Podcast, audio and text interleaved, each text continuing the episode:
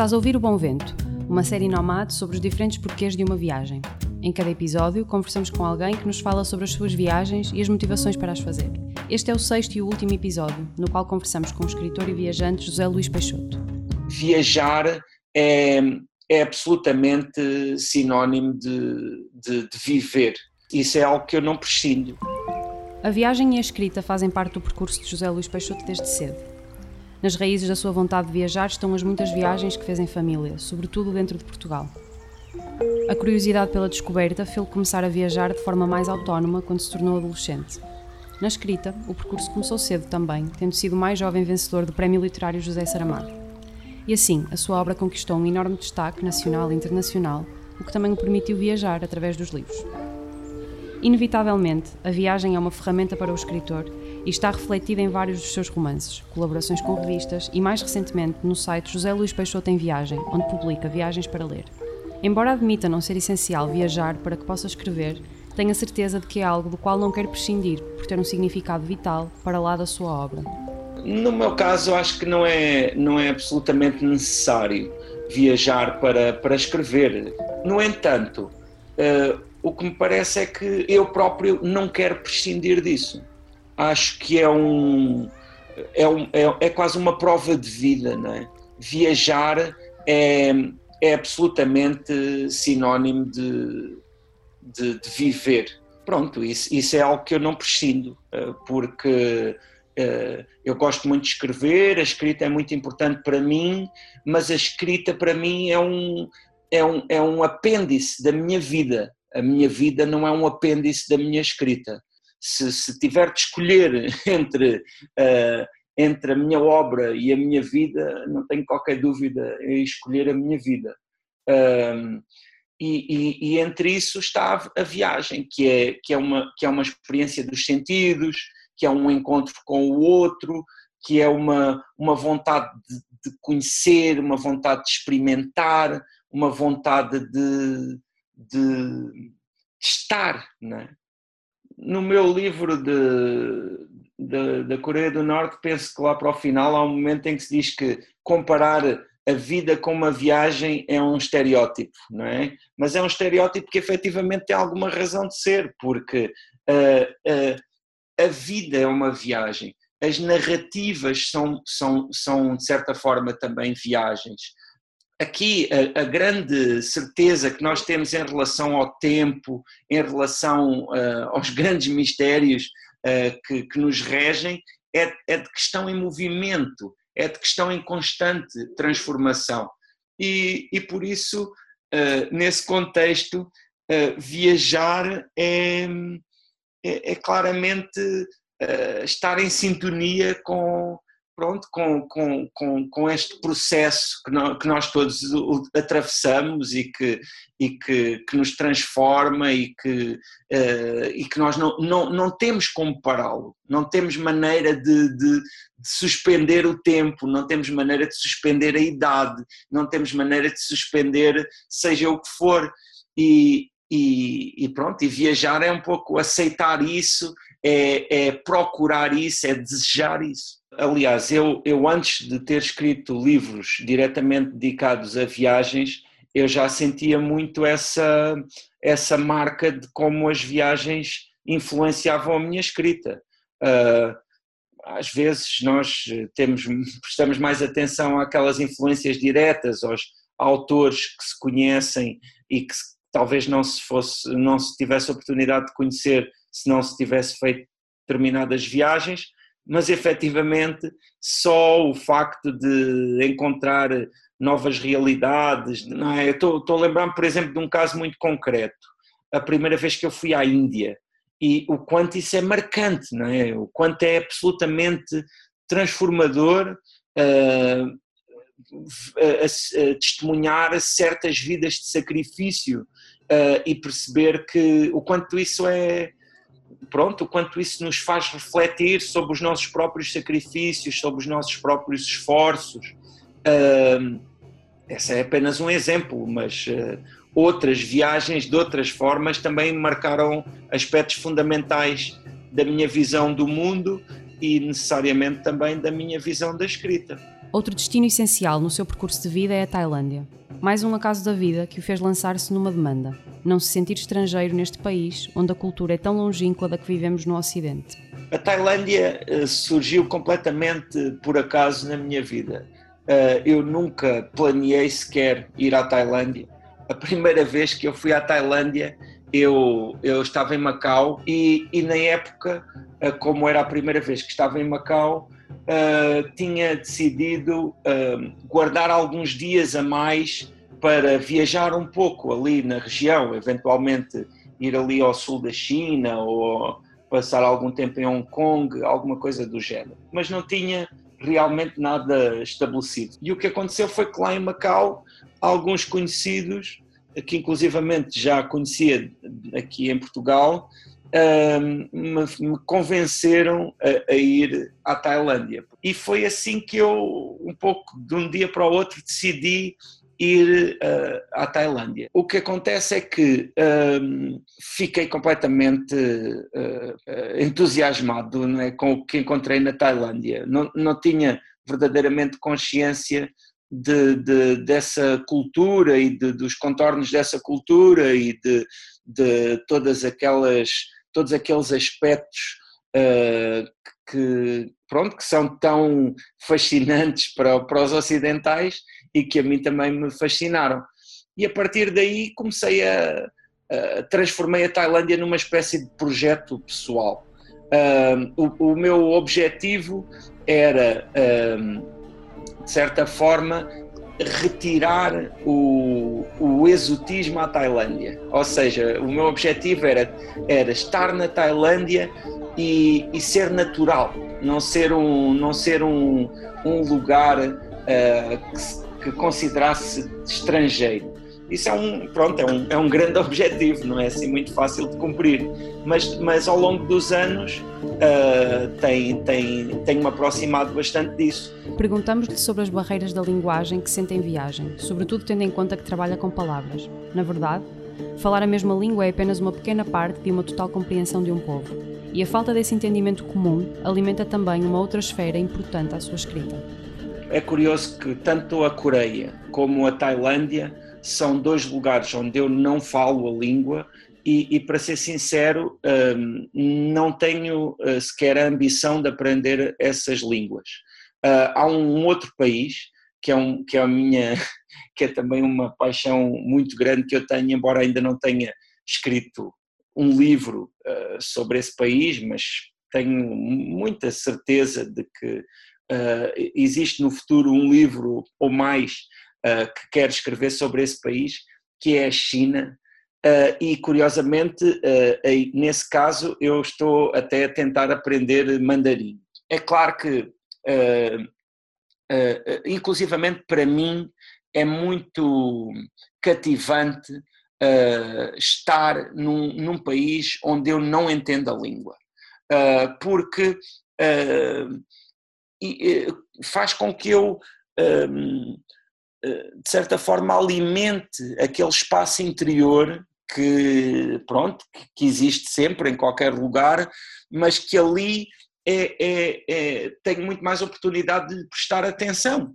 Uh, porque efetivamente uh, uh, não existem interferências não é de, de, de outras vozes ou de, de, palavras que me cheguem de, daqui ou dali porque porque justamente não as entendo tanto no caso, por exemplo, da Coreia, como no caso da Tailândia, uh, uh, no, o, a língua não, não, ou o domínio de uma língua comum não chega a ser suficiente para estabelecer uma comunicação uh, absoluta. porque efetivamente são países com valores tão dispares, têm uma visão do mundo tão diferente da nossa, que muitas vezes, mesmo falando a mesma língua e com um bom nível de língua, de inglês ou de qualquer outro idioma, uh, existem muitos mal-entendidos. Uh, e por isso, efetivamente, uh, é importante encontrar alguém que, que, consiga ter uma visão a partir de, da nossa perspectiva ocidental. No caso da Tailândia, tenho vários amigos tailandeses que, que conhecem Portugal e que têm ligações com Portugal.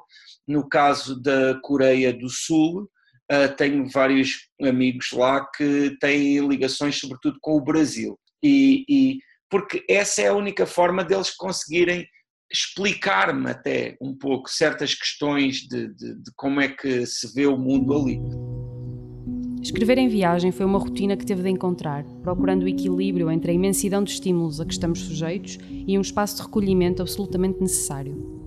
Um dos géneros que quer explorar mais agora no seu site, por sentir que é comparável à experiência em viagem, é a poesia. Normalmente, uh, se tiver um projeto longo em mãos, como costumo ter, uh, a escrita desse projeto vai-se vai se espraiando por várias geografias, não, é? Porque, uh, inclusivamente, dentro das muitas viagens que eu tenho feito nos últimos anos, manter uh, esses projetos acaba por ser até uma oportunidade de, de encontrar uma certa continuidade dentro não é, de, também de um nomadismo muito grande. Uh, uh, os projetos de escrita uh, permitem-me é, ter, ter essa continuidade. E, e, ao mesmo tempo, um quarto de hotel, normalmente, se tiver as condições mínimas, é, é um bom lugar para a escrita, porque é um lugar muito impessoal e porque é um lugar de uma certa solidão. E a escrita precisa disso, não é? a escrita precisa disso para, para, que, para que nos possamos dedicar a ela, para que possamos estar uh, imersos é? Na, naquela realidade.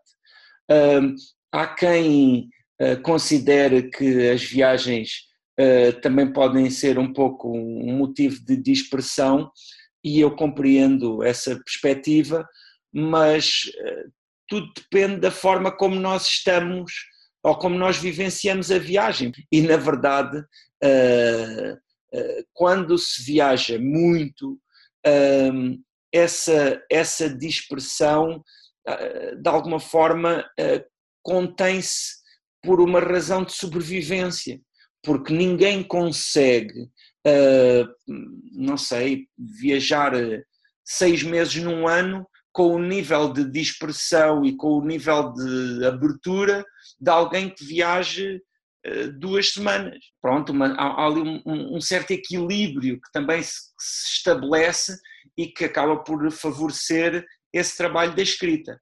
Ainda assim, não, para mim, uh, escrever em, em viagem foi algo que eu tive de aprender, não foi algo que surgisse de forma natural, porque a escrita, em termos de condições, para mim, uh, requer um, um, certo recolhimento. E, e efetivamente a escrita também não é a escrita não é só sentar-se e escrever, isso é um, erro de quem não escreve ou de quem escreve mal, porque efetivamente escrever é pensar, escrever é refletir, escrever é anotar, escrever é olhar em volta. E depois há um momento em que escrever é efetivamente escrever mas esse momento é um momento muito particular. A, a, a escrita é, é, algo que nos acompanha durante um determinado período. E se nós estivermos uh, na Ásia, na América do Sul, ou na África, ou em qualquer outro continente, e tivermos um, um, uma narrativa interior, uma, formos povoados por personagens eh, mesmo que essas personagens não tenham qualquer ligação com aquele ambiente, isso para mim é, eu pelo menos sinto isso como enriquecedor, porque eu constantemente confronto esse mundo interior com aquele mundo exterior e isso ajuda-me a, a, ver melhor um e a ver melhor o outro.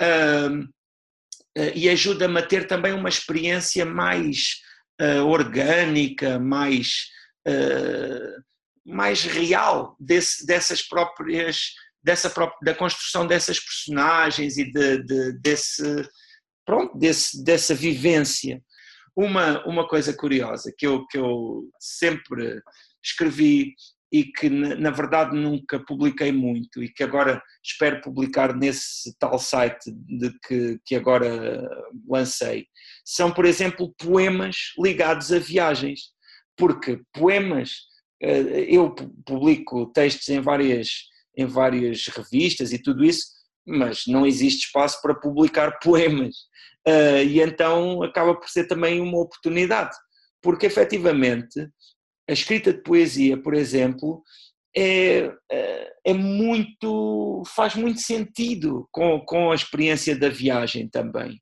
eh, e com a fruição da viagem e com a reflexão sobre a viagem. O recolhimento e a solidão necessários ao ato de escrever são encontrados, muitas vezes, na impessoalidade e efemeridade dos quartos de hotel. O que também está ligado ao inevitável regresso a casa, que, para ele, faz igualmente parte de uma viagem. É claro que quem quem vá para um para um resort ou vá para um spa não, não, não, não, não é bem esta vivência de que estamos a falar. Aquilo que eu estou a falar é, é, é no fim de um dia e eventualmente até um dia onde se encontrou muita gente, onde se esteve com muita gente, em que se tem a cabeça completamente habitada pelas vozes dessas pessoas, atravessar o corredor de um hotel completamente sozinho e entrar num quarto completamente sozinho. Uh, isso, pronto, é, para mim é o que é um hotel.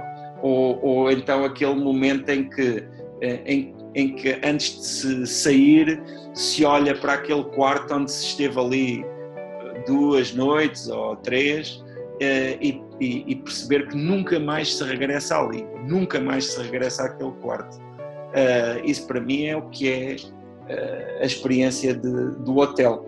O, o, quarto do hotel é um lugar completamente impessoal, não é? em que eh, não, não há uma relação com aquele espaço, não, é? não há uma relação com aqueles objetos. Um hotel não é casa, não é? um hotel continua a ser fora de casa.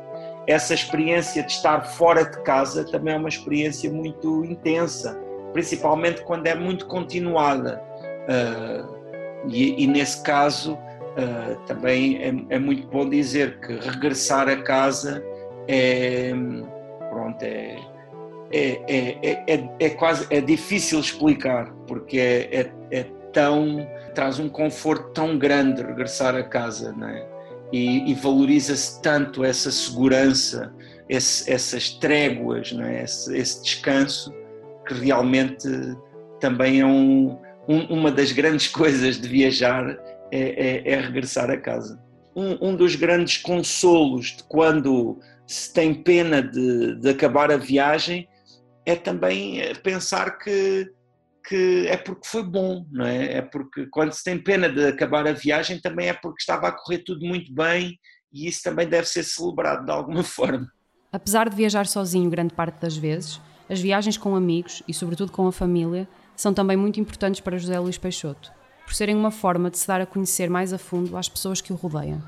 Uh, eu não tenho uma preferência especial por viajar sozinho. É claro, uh, às vezes uh, faz-me sentido viajar sozinho, ainda assim também gosto de viajar acompanhado.